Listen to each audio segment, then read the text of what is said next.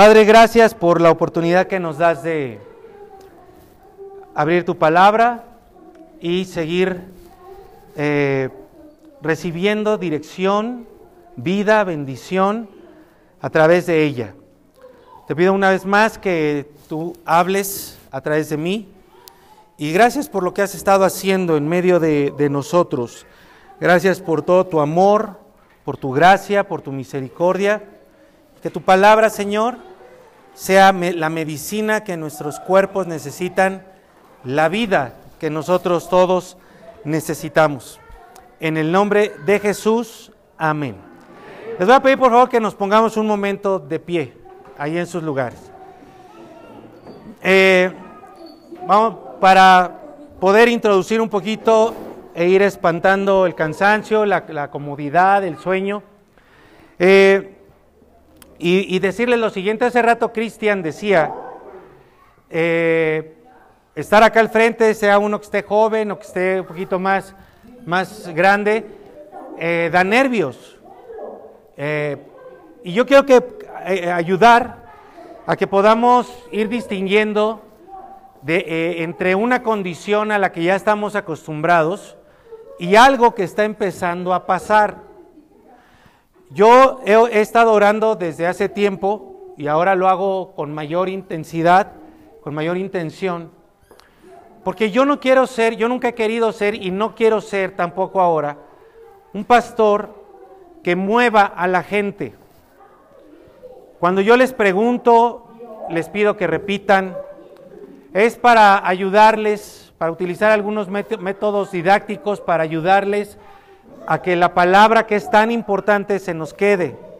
Al repetir nosotros la palabra, se nos va quedando en nuestra mente, se nos va quedando en nuestro corazón, eh, para que pase a ser parte de nuestra vida y que la podamos llevar a cabo. Pero yo no quiero mover a, las emociones, yo no quiero mover a, a una hipnosis colectiva, ¿verdad? Yo lo que quiero es que Dios haga las cosas que Él quiere hacer en medio de nosotros. La semana pasada hubo algunas personas al final de, nuestro tiempo de palabra que no podían parar de llorar. Literalmente no podían parar de llorar. Y cuando yo las abracé, experimenté junto con esas personas, junto con ellas, lo que Dios estaba haciendo en sus vidas. Yo las vi y entendí que eran las primicias de lo que Dios quiere empezar a hacer. No yo, no el hombre, no la persona, no un motivador de multitudes. Dios haciendo algo en la vida de las personas. Entonces, puede ser que no sean nervios, puede ser que no sea una cuestión ahí donde, donde este, sea, sea algo extraño a nuestras vidas, sino puede ser Dios empezando a obrar en tu vida. Entonces yo quiero que sepas, ¿sí? Porque la Biblia lo establece, que cuando Dios empieza a hacer cosas, mira, no hay orden humano, no hay tiempo que valga, y entonces simplemente nos entregamos en las manos, en los brazos, o dicho también, en el río de Dios, ¿verdad? Que nos lleva en su corriente. Cuando oramos ahorita, tenemos que tener esa expectativa, tenemos que tener eso en conocimiento, porque no soy yo haciendo algo en tu vida, es Dios haciendo algo en tu vida. Y puedes estar aquí al frente, puedes estar allá atrás. Dios está en todos lados y va a tocarte de una manera tan profunda, no importa dónde estés, no importa si es al principio del mensaje, si es al final, si es al principio de la adoración, pero tengan esa expectativa y Dios va a hacer grandes cosas en sus vidas. Amén. La, eh, yo quiero preguntarles, ¿quién de ustedes eh, en esta semana, semana uno de nuestras siete semanas, y así como Elías le preguntaba a su siervo, yo les quiero preguntar, ¿quién de ustedes ya habrá visto alguna pequeña nube después de haber estado orando en esta semana? ¿Ya empezaron a ver nubes? Pequeñas nubecitas, gracias a Dios. Si tú todavía no la has visto, acuérdate que fue a, Elías la vio, bueno, el siervo de Elías la vio hasta la séptima semana. Este, perdón, hasta la séptima vez que subió. Dice vez, ¿no? Hasta la séptima vez, que no podemos saber exactamente qué tiempo. Pero lo importante, y ahorita vamos a aprender más de esto, es que no dejemos de orar. Ahora, si tú no has visto esa nube porque no te metiste a tu cuarto a orar, pues también hay un buen sape, ¿verdad? De, de, algún hermano amoroso que, que te dé con enjundia para que despiertes y te metas a orar. Amén. Entonces, antes de sentarnos, dile a la persona, mi querida Sacil, ¿qué pasó? Les pedí que se pararan y tú estás ahí. ¿Te sientes mal? ¿Te sientes mal? Oramos por ti. ¿Le pueden poner por favor ahí, eh, Martiux, pon tus manos sobre ella. Vamos a orar. Si alguien se siente mal en algún momento, fíjense, si alguien se siente mal en algún momento, busca un doctor. Aquí tenemos un doctor. O buscan a alguien que tenga los primeros auxilios, ¿no? Bueno, si alguien se siente mal durante el servicio o fuera de, pues busque al doctor. Y lo primero que tiene que hacer es orar. Y Dios nos va a sanar. Tenemos que tener esa expectativa. En el nombre de Jesús, Padre, oramos por Sacil. Te pedimos que cualquier tipo de malestar, enfermedad, tú la sanes ahora mismo. Y en el nombre de Jesucristo reprendo la causa de este malestar, porque no tienes la autoridad para seguir dominando sobre su vida. En el nombre de Jesús, te vas de aquí, la dejas en paz, la dejas en la paz de Jesucristo. Sacil, eres libre. No, no fíjate, Sacil, no es una cuestión de sanidad, es una cuestión de libertad. Eres libre en este momento y estás lista para recibir lo que Dios tiene para ti en el nombre de Jesús. Amén. Díganle a la persona que tienen, que tienen a un lado, por favor, Díganle, necesitas estar atento y orando para que veas tu nube. Y dale un sapecito así en el nombre de Jesús. Dale un sapecito así en el nombre de Jesús. Dile, listo, por favor. Así. Pueden tomar sus lugares.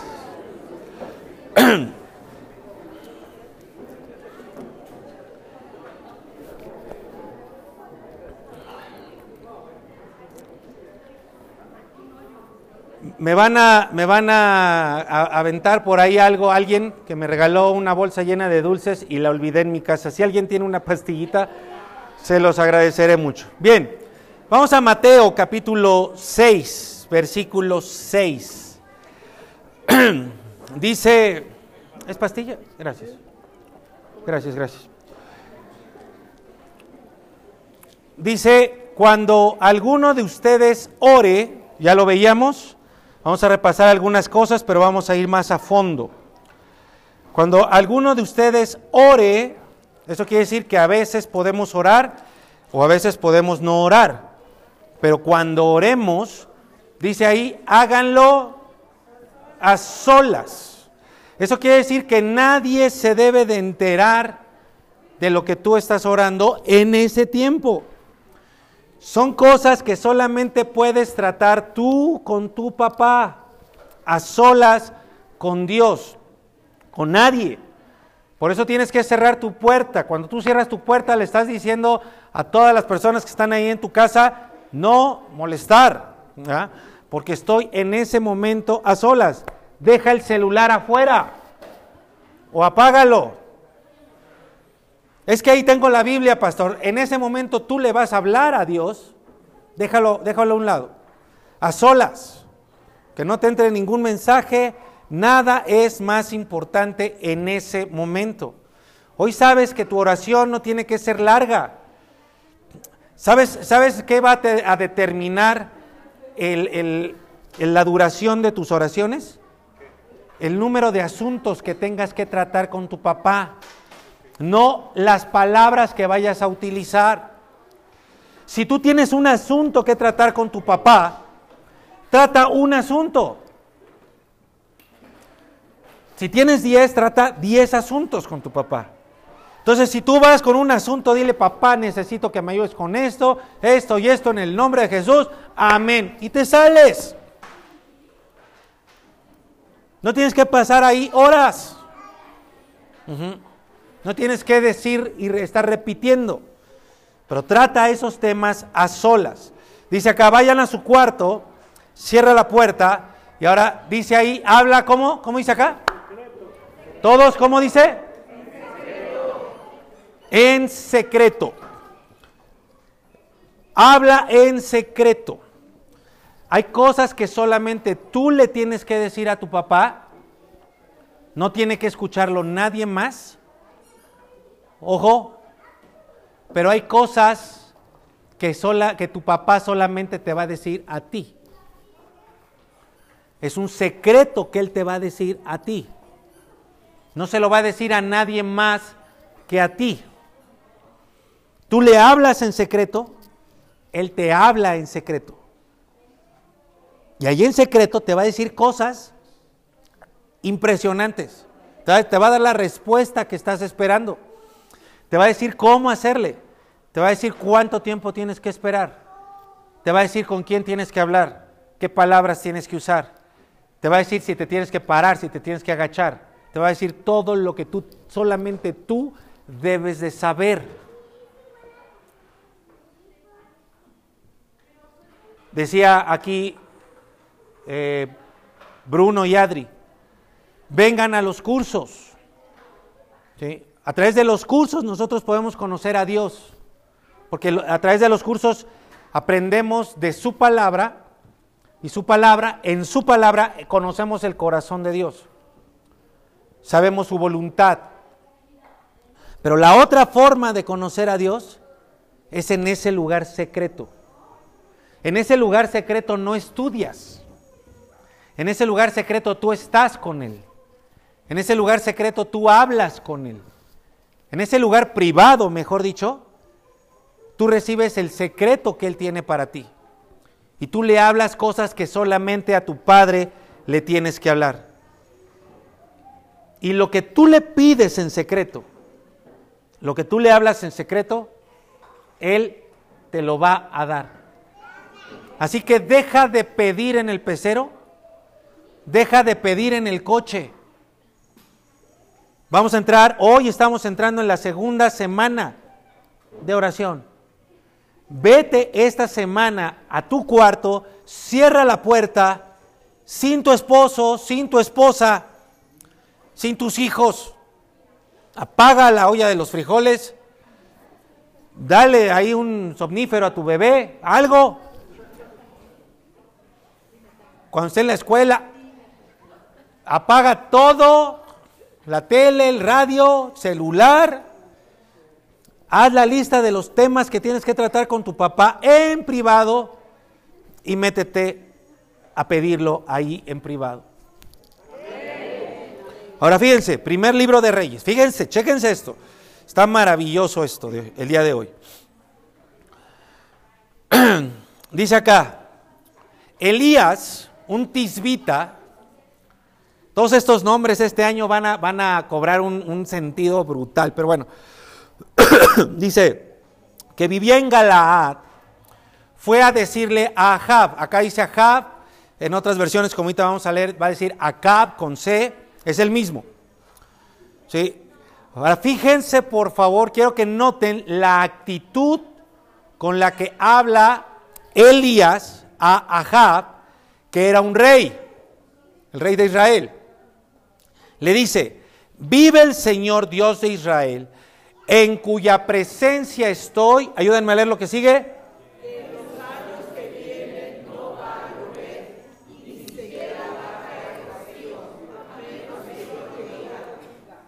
Esa última frase, díganla a todos.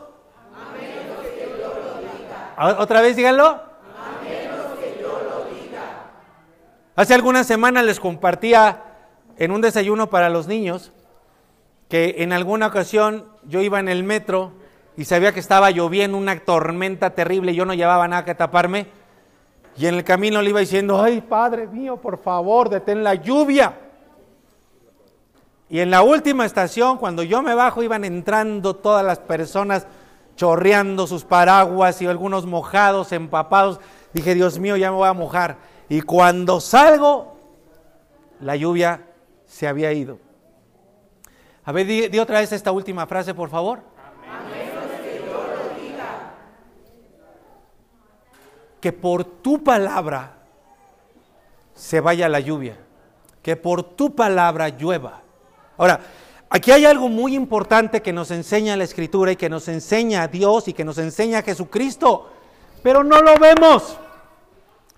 Imagínate, por favor, que lo que tú haces en tu oración, en tu cuarto, aquí, lo que tú estás haciendo ahí, la palabra de Dios nos enseña que tiene una repercusión directa en el clima.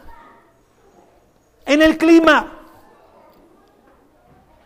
Y si fuera un versículo aislado, voy de acuerdo que tú me lo rebatieras, pero no es un versículo aislado. La oración tiene una repercusión directa en cómo está el clima ahora. Yo les puedo dar también testimonio de varias ocasiones en que yo fui a un campamento de jóvenes al aire libre y los pronósticos del tiempo decían, va a caer una tormenta. Y ahí nos tienes a todos los jóvenes, Padre, en el nombre de Jesús, detén esa tormenta, que no nos caiga lluvia, que podamos tener un, clima maravilloso. Y lo orábamos en la mañana. Y los pronósticos, y de pronto venían las nubes, y las veíamos, veíamos, Padre, y veíamos las nubes, y se pasaban las nubes. Y salía el sol y no llovía. A menos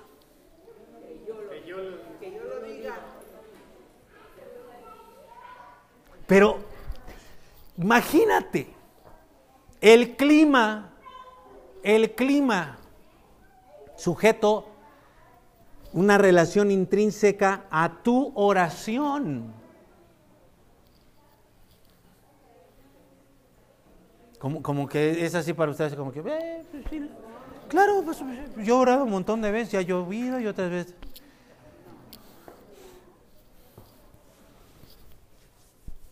Dice, además la palabra del Señor vino a Elías y le dijo. Entonces, ¿qué fue lo primero que Elías le dijo al rey? A ver, quiero por favor que todos respondan. Miren, Muchas veces yo también les hago estas preguntas para que ustedes estén afirmándose en la enseñanza, no es para que me la digan a mí. Les pregunto para ustedes, ¿qué fue lo primero que Elías dijo? No, bueno, a ver, Lo, están leyendo, pero quiero saber si lo están comprendiendo. ¿Qué fue lo primero que Elías dijo? ¿Eh? otra vez. No quiero que lean. Quiero saber si ustedes están comprendiendo. ¿Qué fue lo primero que dijo Elías en relación a la lluvia? Que no iba a llover. Que no iba a llover. ¿Sí? Dijo, en este lugar no va a llover porque yo lo digo. Eso fue lo que dijo Elías. Y se lo dijo a un rey. Ahora, ustedes deben saber para que podamos, a ver si podemos ir entrando más y les, les, entra en su corazón, que lo que Elías estaba realmente haciendo era que estaba golpeando uno de los corazones, uno de los puntos centrales de la economía de ese momento. O sea, de lo que aquí estamos hablando no es, wow, no llovió, qué bárbaro. No, de lo que aquí estamos hablando es que Elías le está, se está parando frente a un mandatario y le está diciendo, en esta tierra no va a haber productividad. Te voy a detener la economía. Entonces, lo que Elías está haciendo es golpear la economía. Porque la economía, ¿cómo nos duele o no?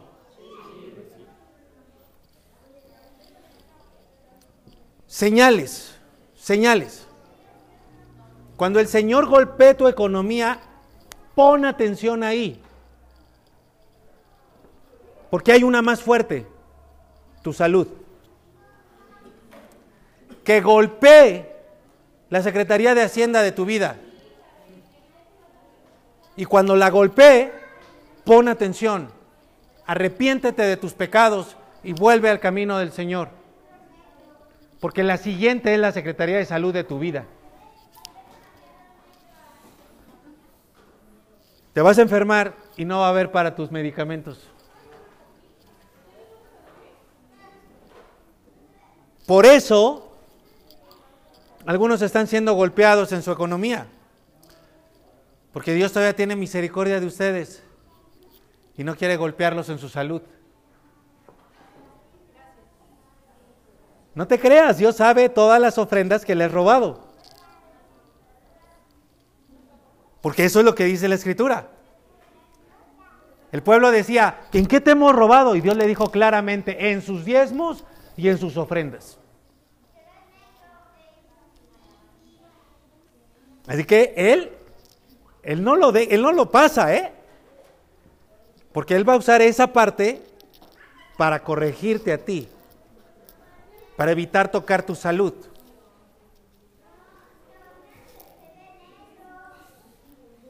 No nos gusta, ¿va? Nos debe de gustar, porque entonces eso nos puede meter en el camino correcto. Fíjate, dice, y ni siquiera va a haber rocío contundente a ese nivel. Ahora, dice, además la palabra del Señor vino a Elías y le dijo, sal de este lugar y vete al oriente, escóndete allí cerca del arroyo de Kerit, frente al río. ¿Qué es lo que iba a detener? El agua pero para él iba a haber agua. Ahí es donde tú te puedes dar cuenta que aunque las fuentes de bendición se detengan en el mundo, para ti pueden seguir fluyendo las aguas que dan vida, que dan productividad, que dan riqueza. Mientras los demás caen, tú te puedes mantener firme. Lo triste sería es que mientras los demás caen, tú también caigas. O que cuando los otros están en pie, tú te vayas para abajo. Por eso te digo, si está habiendo problemas en tu economía, pon atención a lo que Dios quiere decirte. ¿Qué quiere decirte el Señor? ¿Que vayas a trabajar más? No, que te arrepientas. Que te arrepientas. Que le des a Él lo que le corresponde a Él que le dé su día, que lo guardes, que le dé su ofrenda, la ofrenda que Él pide, porque eso es bendición para ti. No es que vayas a trabajar más, porque si te golpea la economía y tú vas a trabajar más, entonces ahí viene la salud, porque te vas a enfermar. ¿Me estoy explicando? Entonces, arrepiéntete, porque aunque haya escasez en el mundo, a ti el Señor te va a decir a dónde ir. Dice, saciarás tu sed en el arroyo. Ahora ojo con esto. Y ya he mandado a los quienes. Wow. A los cuervos. Por eso les digo que tenemos que romper nuestros este, esquemas mentales de tiempo. Ya estás aquí, ah, ya que se acabe el mensaje, ya la alabanza duró mucho. Este, algunos, algunos calculan el tiempo del mensaje porque, porque se despiertan y dicen, yo ya dormí mucho. Y no, fue un descanso sobrenatural que el Señor les dio en ese momento. Pero ojo, ¿tú qué harías? ¿Cómo te quedarías? Si un día aparece un cuervo o unos 10 cuervos en la ventana de tu casa y te traen un cheque o te traen un fajo así de dinero, o te traen una despensa de Costco con todo lo que necesitas. ¿Ven? O sea, parecería increíble, ¿no? O sea, pero eso es lo que está sucediendo acá. Dice Dios, le dice Dios a Elías, yo te voy a mandar donde hay agua y ya le he dicho a los cuervos no nos dice la reacción de Elías. ¿A los quiénes, Señor? A los cuervos que te vayan a alimentar. Entonces resulta que nuestras oraciones no solamente tienen un efecto, pueden tener un efecto directo en el clima, sino también con la naturaleza, con los animales. Ay, no manches, o sea, como sale ahí Will Smith en el meme ese. Es que les estoy mostrando la palabra de Dios. ¿La creemos o no la creemos? Y, la palabra de Dios rompe nuestros esquemas mentales. O sea, Dios te va a proveer por el medio que tú menos te imaginas, pero de que te provee, te provee. Y te va a decir en secreto a dónde tienes que ir, dónde están las aguas, dónde está la papa, dónde está el pan, como diríamos acá. Ahora fíjate, ¿por qué Elías habla así? ¿De dónde saca Elías? Cualquiera, bueno, gente se ha ido de Río de Aguaviva porque yo digo que soy guapo. Y se han ido diciendo, ay, ese pastor es metrosexual. Se cree mucho. Imagínate, gente se ha ido porque yo digo con toda seguridad y certeza que soy guapo. Ahora imagínate que yo diga de de veras, y por mi palabra no va a llover.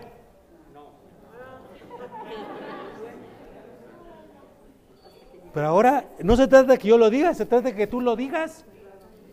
O sea, podría entenderse como arrogancia, ¿no es cierto? Y por mi palabra no llueve.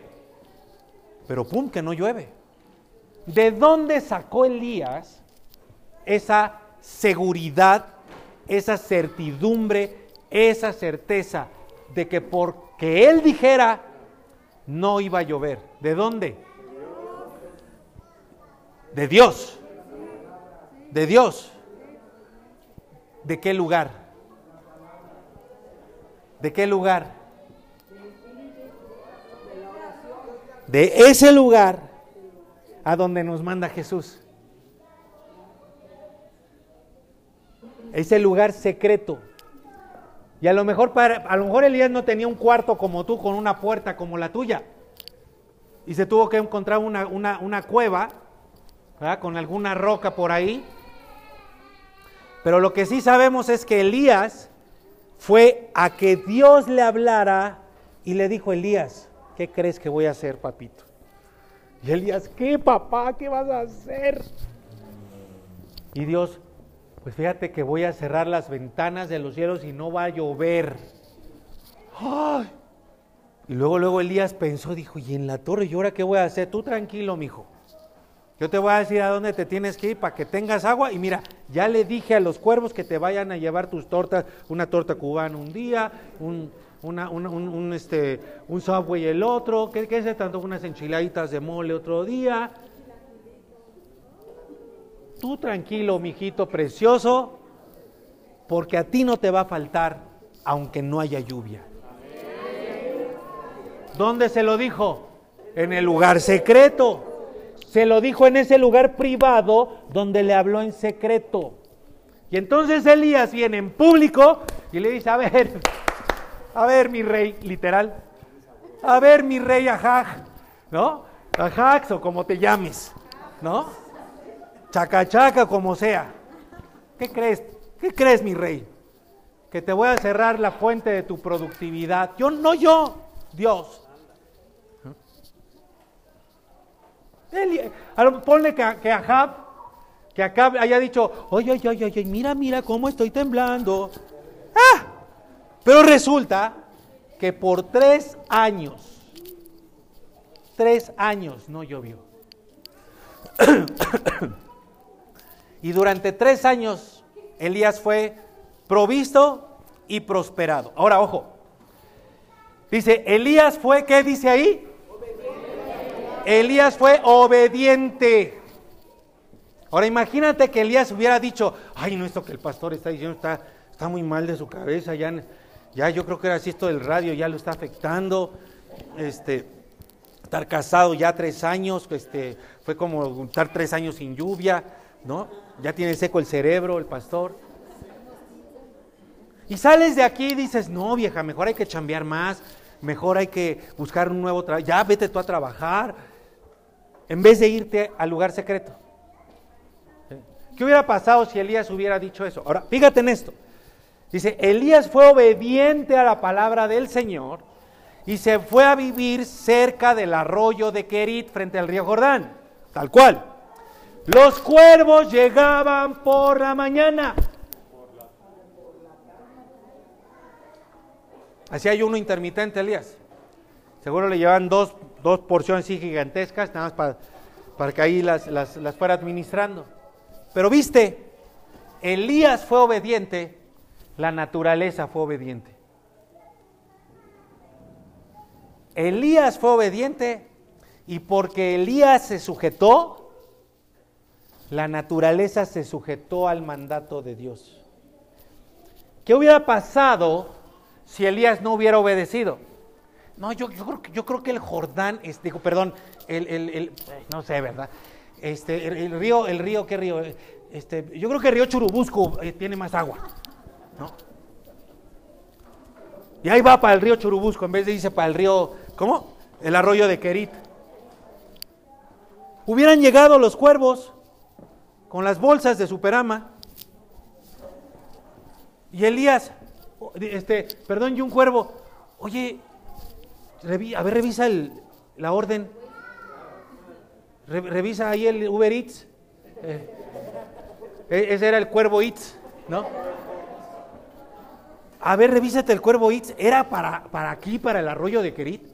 Sí, aquí dice, fue la orden del Señor, Dios de los cielos, que trajéramos aquí bendición abundante. Pero pues no está Elías. ¿Qué hacemos? Pues la dejamos aquí, porque nuestra orden fue traerla aquí, no llevar, no andar tras Elías. ¿Ah? Entonces, si tú obedeces lo que tu padre te dice en secreto, te va a recompensar en público, aunque para ti sea extremadamente loco lo que te está diciendo.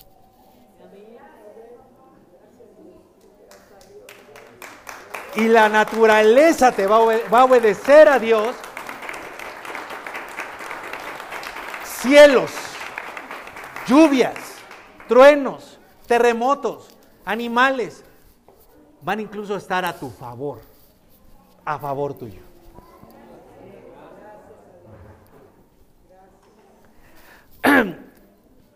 Pasan tres años, versículo 18, capítulo 18 de Elías, de Reyes, perdón. y dice, después de pasar mucho tiempo, ¿cuánto tiempo? No, no, no, ¿cuánto tiempo ya les dije? Tres años. ¿Tú prefieres estar tres años sin lluvia o tres años con la provisión de Dios? Ahí tú lo decides. Si después de pasar mucho tiempo, en el tercer año, ¿qué dice ahí? El Señor... ¿Y qué tenía Elías que no tengamos nosotros? ¿Sabes qué tenía Elías que no tienes tú? Bueno, yo iba a decir una, una túnica medio, medio echada a perder, pero bueno, fíjense, ustedes solitos, ustedes solitos se ahorcaron. Yo iba a decir unas chanclas ahí ya medio, medio, medio desgastadas. Yo no veo a ninguno aquí chancludo. Pero bueno, ustedes dijeron obediencia. Diga, digan, a ver, digan todos por favor, Padre, Padre yo no tengo obediencia como Elías. Amén. Pues eso fue lo que acaban de decir ahorita. Antiamén, ¿verdad? A eso.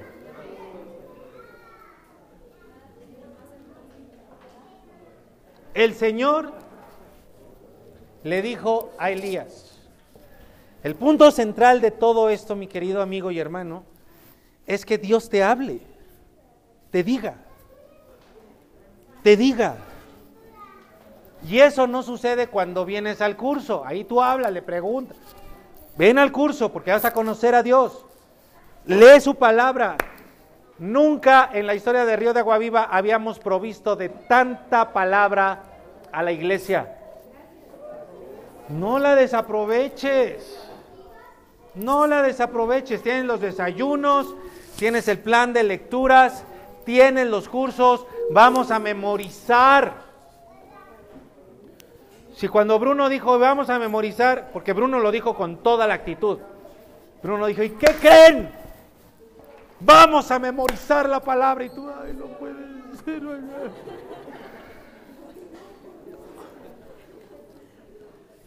Entonces, ¿cómo, cómo, cómo quieres? Como si tu mamá te, dijo, te diga, mijito, te hice tu platillo favorito y tú, no hay que comer más, ¿por qué no dices eso? ¿O sí? El Señor le dijo a Elías, a ver, levanta una mano ahí en tu lugar. Levanta una mano ahí en tu lugar y dile, Padre, quiero que me hables. Y de lo que me hables, seré obediente. Amén. Eso. Dice, ve y reúnete con el rey acá. Y ve lo que le dice Dios, pronto lloverá pronto lloverá. Así que Elías fue a ver a Acab y dice, ojo, dice, el hambre que se sufría en Samaria era muy grave. Entonces, se los he venido diciendo desde hace años, no esperes que la situación se ponga mejor en México ni en el mundo. El coronavirus, ¿no? Entonces, ¿Ves cómo meten, meten las noticias, no? Y todo el mundo... ¡ah! Algunos, algunos pensaron, y, dije, ya, ven que cuando hay estas tragedias mundiales hay compras de pánico. Bueno, conozco a tres, cuatro que se fueron a comprar todas las coronas que pudieran. Dijeron, no se nos vayan a acabar las coronas, porque pensaron que el virus era para las coronitas y las coronas y las coronas light. dijeron, Señor, no se nos vaya a acabar, ¿no? No están en esta iglesia. Ya, luego, luego dos o tres personas voltearon a ver, fue ese, yo le vi la... Estoy hablando de otros lugares fuera de aquí. Lo que se acabó fueron los tapabocas, dice, dice este Cristian. Entonces, ¿qué pasa con todo eso? Son son implantados esos virus, son reales, no son reales. Pero lo que sea es que tú los crees, te meten miedo y ahí vas. Pero ese mismo nivel de fe es el que tienes que poner en la palabra.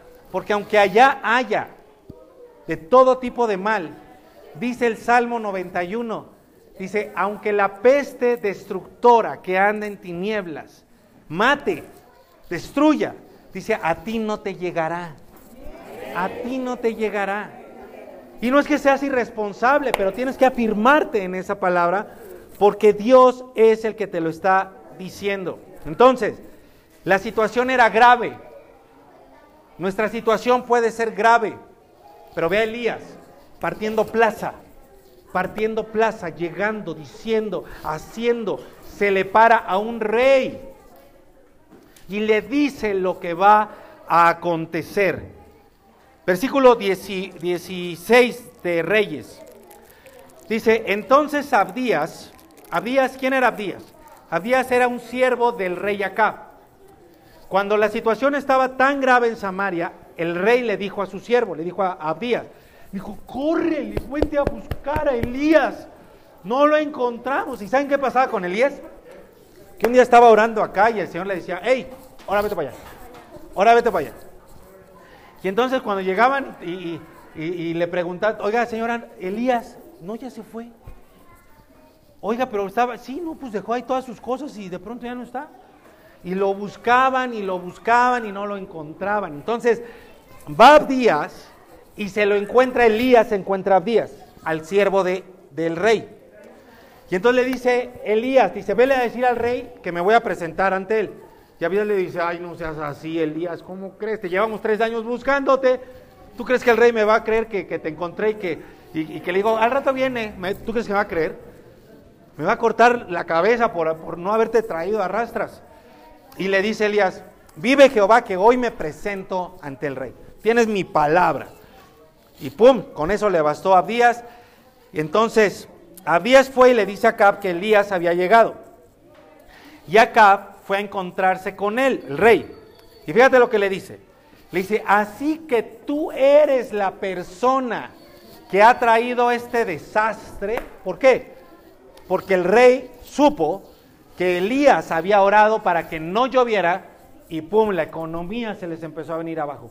Tan grave fue la situación económica de Israel que era gravísima en Samaria, gravísima. Era un desastre, como dijo el rey. Y le echa la culpa, así como algunos que hoy tenemos, ¿verdad? Que le echan la culpa a todos, menos ellos.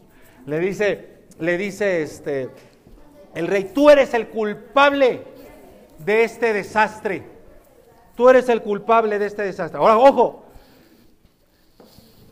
tú eres el que ha ido, tú eres el que ha, 18, tú eres el que ha traído este desastre, respondió Elías.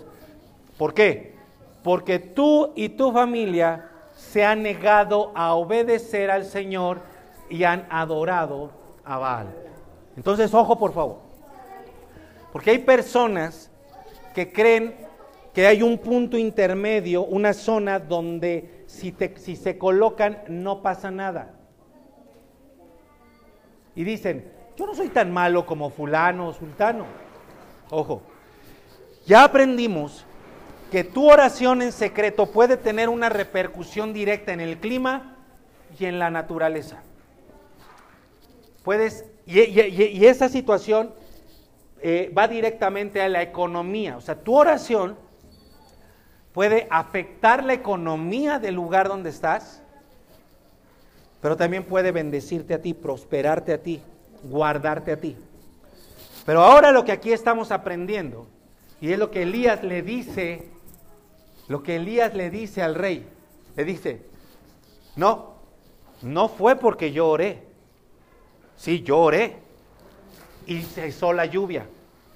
Pero la razón por la que yo dije no va a llover fue porque Dios me dijo, voy a cesar la producción, la, la bendición económica en ese lugar. Y Elías, puedes entender que le pregunta Elías a Dios, Señor, pero ¿por qué vas a hacer esto con tu pueblo? Le dice, por causa de la desobediencia del rey. Este rey tenía una esposa famosa, Jezabel.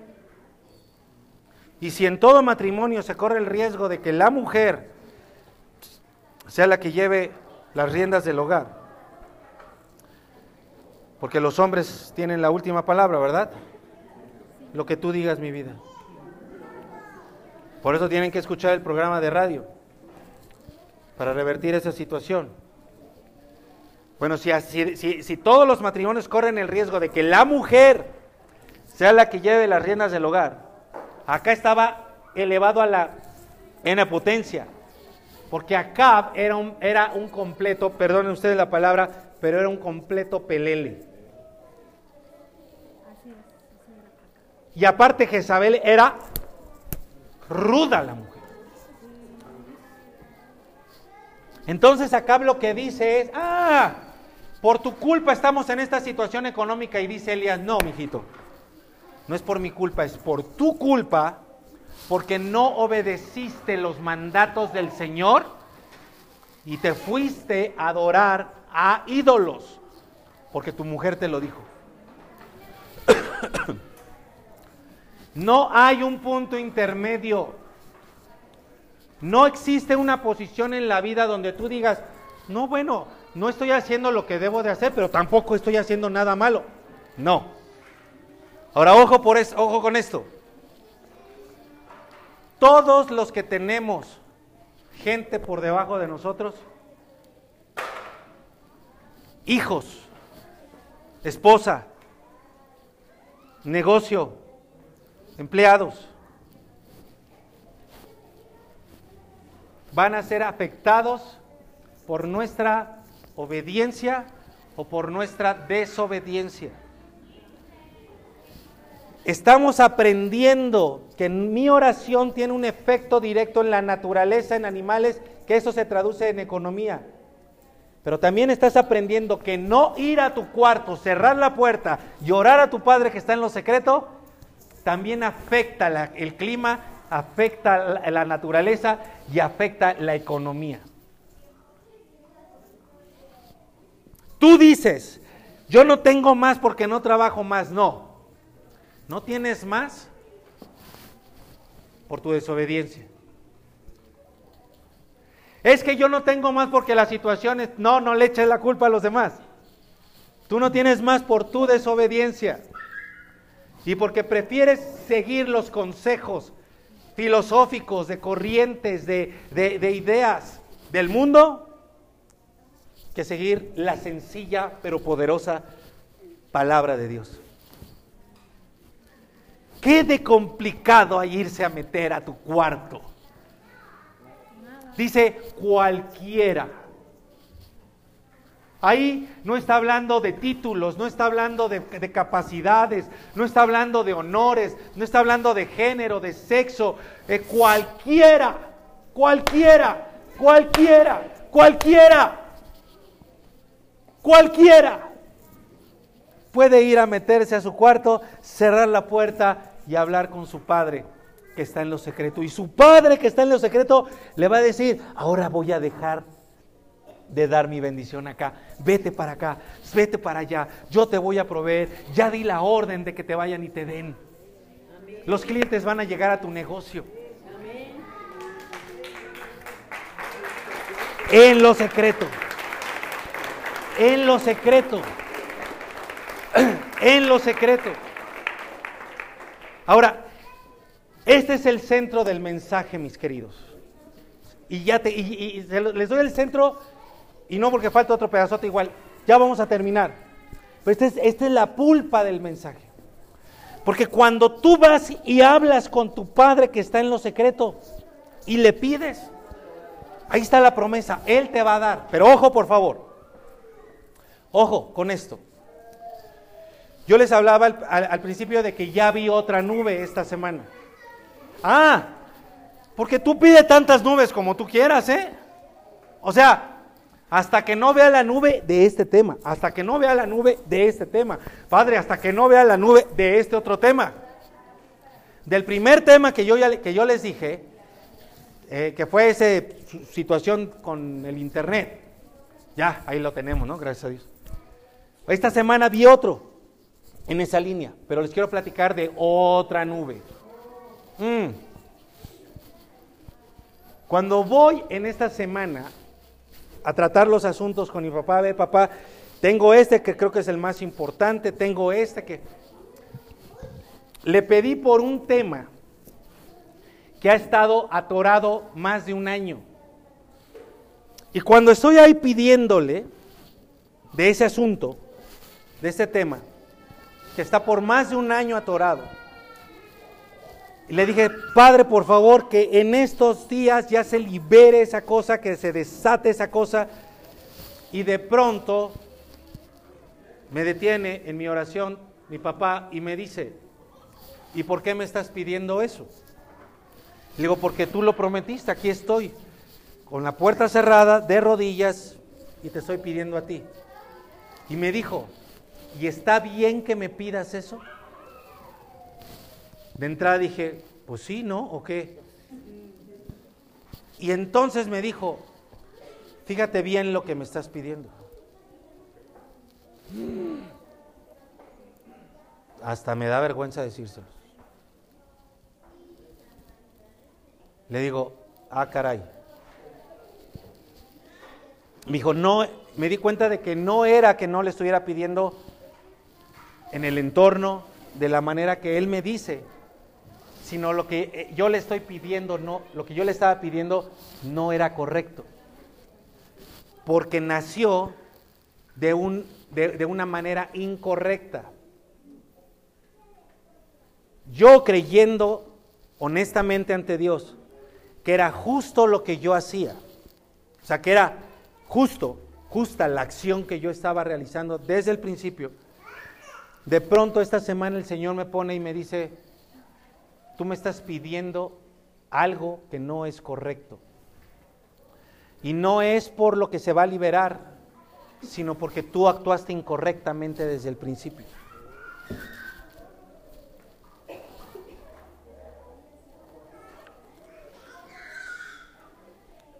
Es posible que a veces nos enfrasquemos tanto en querer algo que nos olvidemos que lo que estamos pidiendo es incorrecto.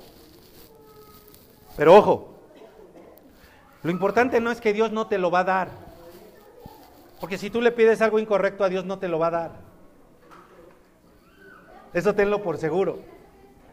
Y, no por lo que le estás pidiendo, sino por cómo iniciaron las cosas o cómo, está, o cómo las estás llevando a cabo. Pero lo que sí va a suceder es que cuando tú te metas a tu cuarto, cierres la puerta y ores a tu Padre que está en lo secreto, Él te va a hablar en secreto y te va a decir, no te voy a dar esto porque está mal, pero lo más importante es que cambie tu corazón aquí mismo. Te voy a dar un corazón transformado que aprenda a actuar correctamente para que le vaya bien. Para que cuando vengas no sea una lucha entre tú y yo, sino sea una, un acuerdo, un claro que sí, hijo mío. Porque actuaste, me estás pidiendo algo correctamente. Y cuando tú ves aquí, ves este, esta, este, este contraste entre un hombre que le obedece a Dios, lo que le decía y un rey que teniendo todo el poder estaba siendo afectado negativamente y estaba afectando a todo su pueblo por su desobediencia. Ese hombre nunca recibió lo que quería. Entonces tu oración afecta, mueve aún la naturaleza a tu favor, pero lo mismo hace tu desobediencia. Tu oración pone las cosas a tu favor. Tu desobediencia las pone en contra tuya. Pero tú no tienes que irte amargado, sino ir a tu cuarto, cerrar la puerta y permitir que el Señor ahí transforme tu corazón. Esa es la llave que abre todas las puertas de todas las bendiciones que Dios quiere darte a ti. Gloria a Dios.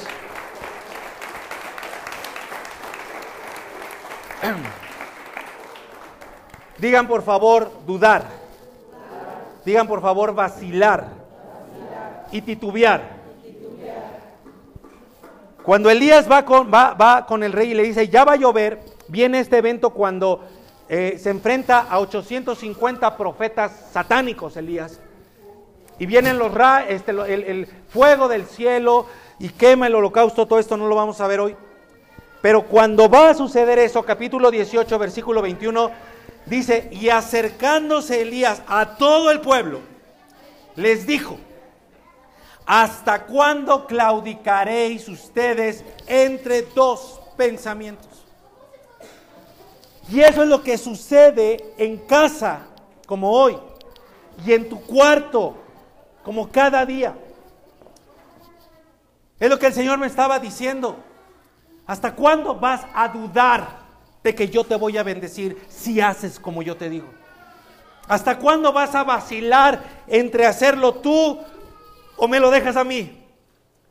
La palabra, la palabra claudicar, y lo digo con todo respeto, viene de una palabra que refiere o que describe a una persona que tuvo un problema en sus pies, queda lisiado de nacimiento o por un accidente y cojea. La palabra claudicar refiere literalmente a esto. Para los que están escuchando, estoy caminando como una persona que tuviera una pierna más corta, mucho más corta que la otra. Es el ejemplo que estoy dando. Esto es claudicar que a veces estás arriba y a veces estás abajo. Y estás constantemente en un punto alto de tu vida y después estás abajo. Vienes el domingo, sales de aquí maravilloso y en la semana caes. Y estás claudicando y se te olvida y, y, pierdes la fe en la promesa y caes y subes y caes y subes y caes. Lo que eso produce es un desgaste físico terrible que lejos de sanarte, hace que cada vez tengas menos capacidad de caminar correctamente. Cuando Elías les dice, ¿hasta cuándo? Si van a creer que Jehová es Dios, créanlo ya de una vez por todas. Y si es Baal o Astarot, váyanse con ellos y sigan a Baal y vayan en pos de él. Y miren, aquí dije, caray Señor, de pronto yo les digo cosas al tu pueblo y se quedan así.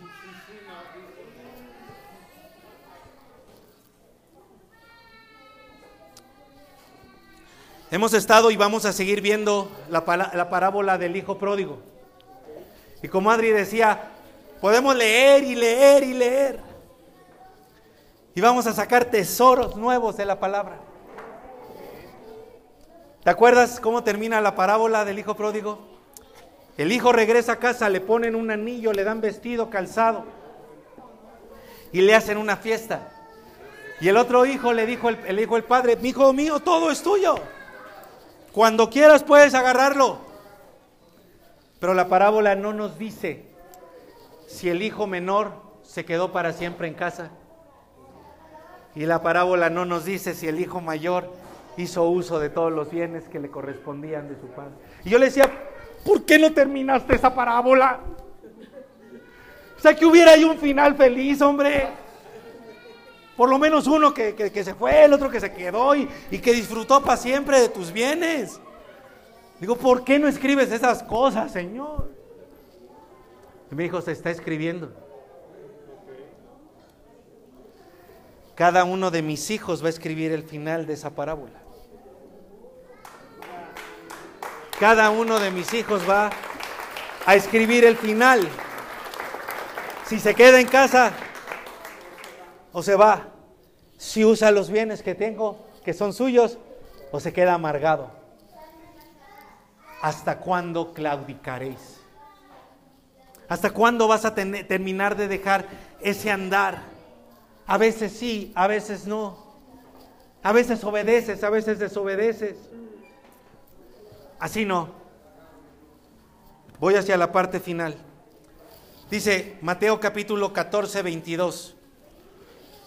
Dice, enseguida Jesús hizo a sus discípulos entrar en la barca e ir delante de él a la otra ribera, entre tanto que él despedía a la multitud. Ahora esto que vimos en Elías, ahora lo vamos a ver en nuestro Señor y amado Rey Jesucristo. Dice, despedida la multitud, subió a echarse un coyotito al monte porque estaba muy cansado. Coyotito en México es un sueñito, una pestañita, una siesta. Siesta, ename. Uy. Enseguida Jesús hizo, perdón, Jesús subió al monte. ¿A qué? ¿Verdad? Entonces, para Jesús, Jesús ni siquiera tenía una cama como la tuya, caray. Una alfombrita ahí como la tuya, almohadita, una almohadita como esas que tienes. Jesús se fue al monte pelón, ¿eh? Porque era el único cuarto privado que tenía.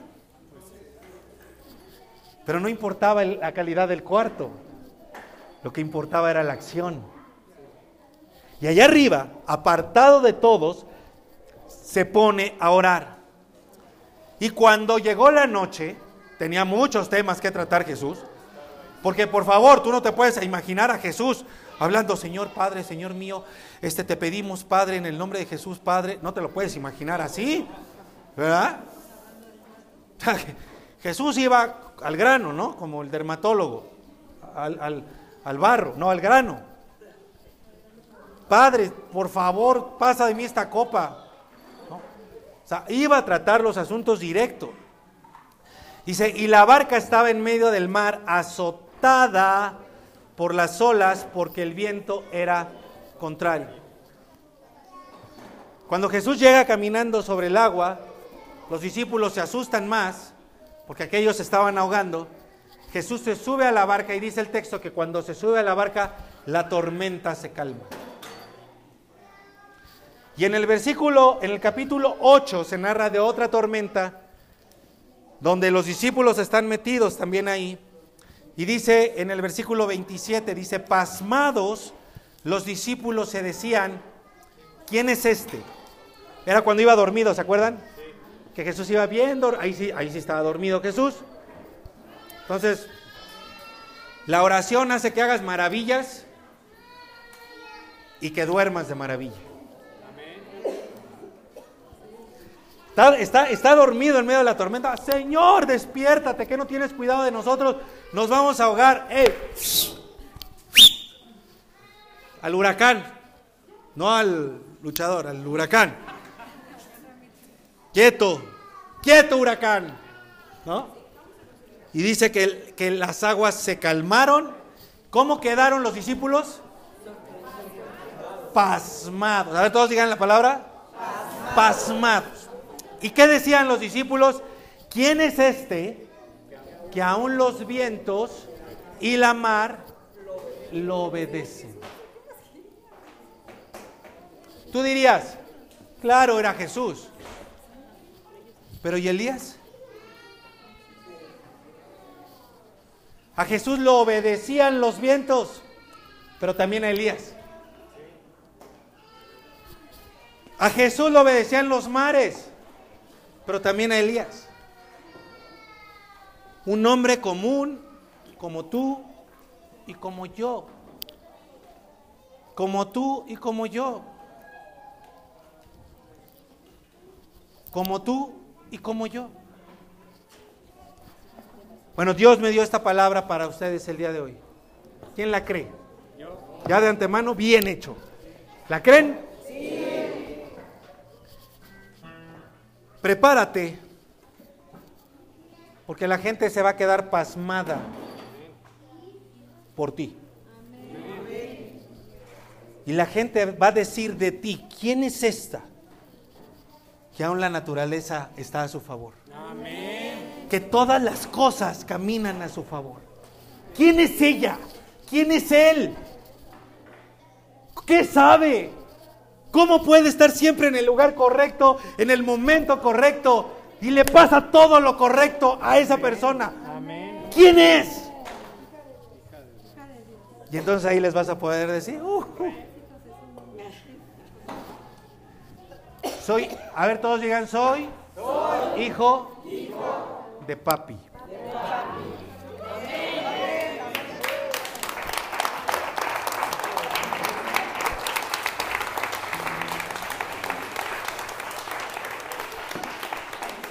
Métete a tu cuarto esta semana, segunda semana. Dile, Padre, yo quiero ver mi nube. Quiero que los vientos trabajen a mi favor. Que los cuervos trabajen a mi favor. Ahora que va a ser el Super Bowl. ¿Quién juega en el Super Bowl? San Francisco. ¿San Francisco contra los contra Chivas? Entonces dile, si le vas a San Francisco, dile que los 49 salen a mi favor. Pero tu oración va a ser la siguiente. Tu oración no es ordenarle a Dios. Tu oración es decirle, papá, yo quiero que me hables a mí como le hablaste a Elías. Dime los secretos que van a ocurrir, que yo debo de saber esta semana, para que entonces yo me pare frente a las tormentas y les diga si tienen que continuar o calmarse. Es que me pare frente a la sequía y decirle si tiene que permanecer o tiene que llover. Y dile, pero yo estoy seguro que todo, que toda la tierra, todos los eventos van a actuar a mi favor. Digan, digan, digan por favor lo siguiente conmigo. Digan, porque todas las cosas Ahora ustedes saben que dice, actúan, pero vamos a decir, pero todas las cosas, se, ordenan, se, acomodan, para bien, para, aquellos, que aman a Dios.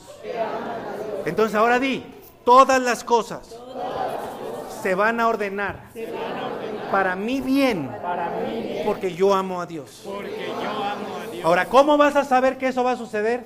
Cuando vayas en secreto. Porque ahí en secreto es cuando tu papá te va a decir cómo se van a ordenar las cosas a tu favor. No te estoy diciendo que salgas mañana a trabajar y todas las cosas se van a ordenar a mi Ahí vayas en el metro y en el peso, todas las cosas se van a ordenar. No. Te estoy diciendo que vayas a tu cuarto y escuches lo que Dios te va a decir, lo que tu papá te va a decir. Lo que te va a decir son todas las cosas ordenadas a tu favor. Te va a decir cómo se van a resolver los imposibles. Te van a decir qué, te va a decir qué es lo que va a pasar y lo que tienes que hacer en cada uno de los días de esta semana. Amén. Te voy a pedir que cierres ahí un momento tus ojos, por favor. Osana. Osana. Cierra tus ojos.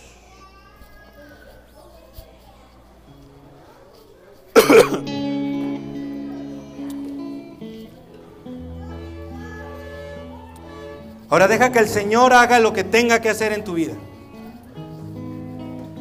Quisiera recordarte lo que dije al principio.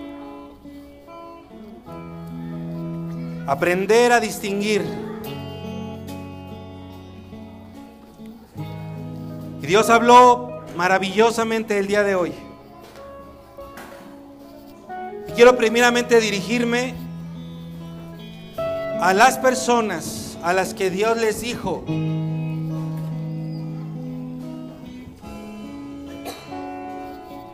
necesito transformar tu corazón.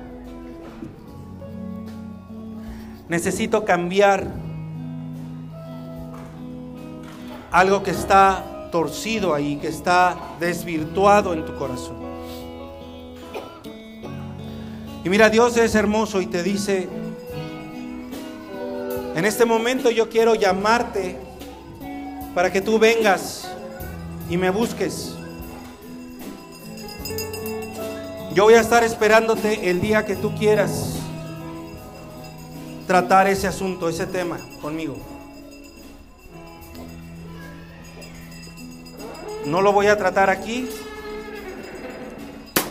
lo voy a tratar allá afuera, allá en, en esa habitación contigo, en ese lugar privado contigo.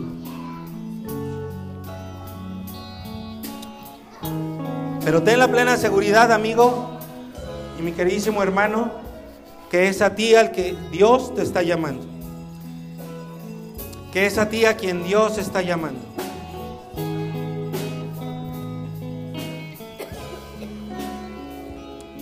Y Dios te sigue diciendo a, todos nosotros, yo quiero que ya termine el tiempo de la escasez, el tiempo de la sequía en tu vida, en tus emociones, en tus relaciones, en tu trabajo, en tu economía. Pero que se acabe el tiempo de la sequía significa que se acabe el tiempo de la desobediencia. Tu papá te dice, anhelo que me creas, anhelo que tengas confianza en mí, que me creas que a mi manera va a ser mejor que a la tuya, que me creas que en mi tiempo va a ser mejor que en tu tiempo. Dios te dice, necesito urgentemente esa cita contigo, porque hay una raíz de amargura en tu corazón. Y aunque tú pones una sonrisa en tus labios, aunque tú le dices a todo el mundo que estás bien, hay amargura en tu corazón. Y esa amargura no se va a quitar el día que yo te dé lo que tú me estás pidiendo. Esa amargura se va a quitar el día en que tú confíes plenamente en mí. En que me permitas a mí hacer la obra en tu vida como yo sé, como es debido, a, a mi manera, en su tiempo. Te ruego que vayas a esa cita. La causa no es el sistema mundial, no es el gobierno, no es un virus, no es una bacteria, ha sido la desobediencia, la incredulidad, la falta de confianza en Dios.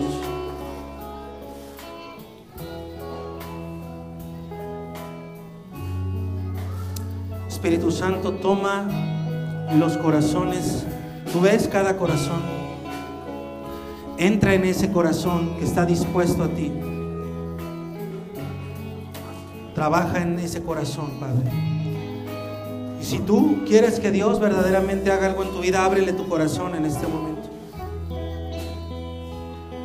Dile, Padre, yo no, no, no sé, pero aquí está mi corazón. Ábrelo.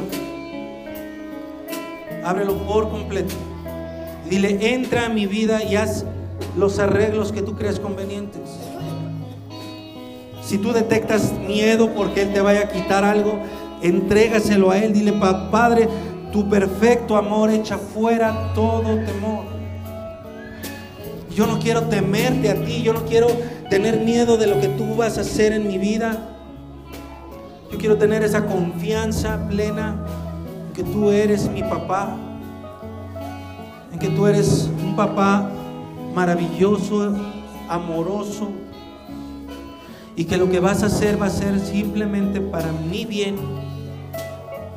Y que el día que yo lo vea, te voy a alabar con todo mi corazón. Porque hoy no lo entiendo, pero lo entenderé en aquel momento.